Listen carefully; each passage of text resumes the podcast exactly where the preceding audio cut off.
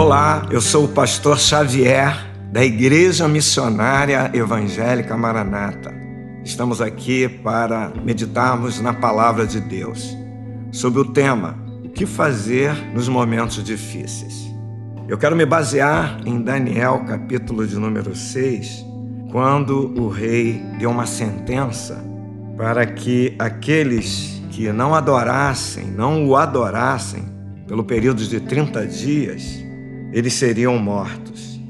E lá no capítulo 6, o verso de número 10, diz que Daniel, pois quando soube que a escritura estava assinada, entrou em sua casa e em cima no seu quarto, onde havia janelas abertas do lado de Jerusalém. E ali ele tomou três decisões importantes que nos ensinam nesse tempo que nós estamos vivendo tempo de, de sentenças, tempo de angústia, tempo de coisas contrárias.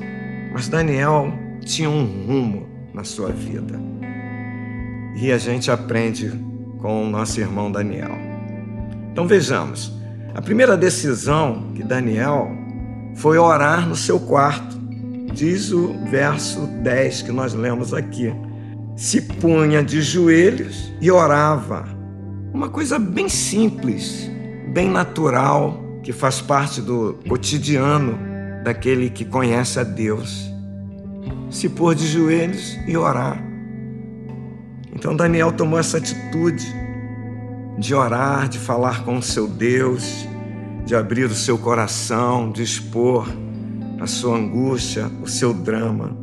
Então a primeira atitude que eu devo ter, que você deve ter, é dobrar os joelhos e orar. A segunda atitude de Daniel foi dar graças diante do seu Deus. Dar graças a Deus num momento desse é uma atitude nobre, é uma atitude daqueles que têm fé, daqueles que creem que Deus está no controle de todas as coisas. Então, agradecer a Deus pelos fatos ou pelas coisas que estão acontecendo é importante porque oxigena a nossa fé, a nossa relação com Deus. É uma atitude de confiança. Eu confio em Deus. Eu creio que esse momento é passageiro. Dê graças a Deus, meu irmão. Não olhe para os problemas, as dificuldades mas olhe para o seu Deus. E a terceira atitude de Daniel diz que ele costumava fazer aquilo. Ou seja, era uma, uma atitude constante na vida de Daniel, era uma prática.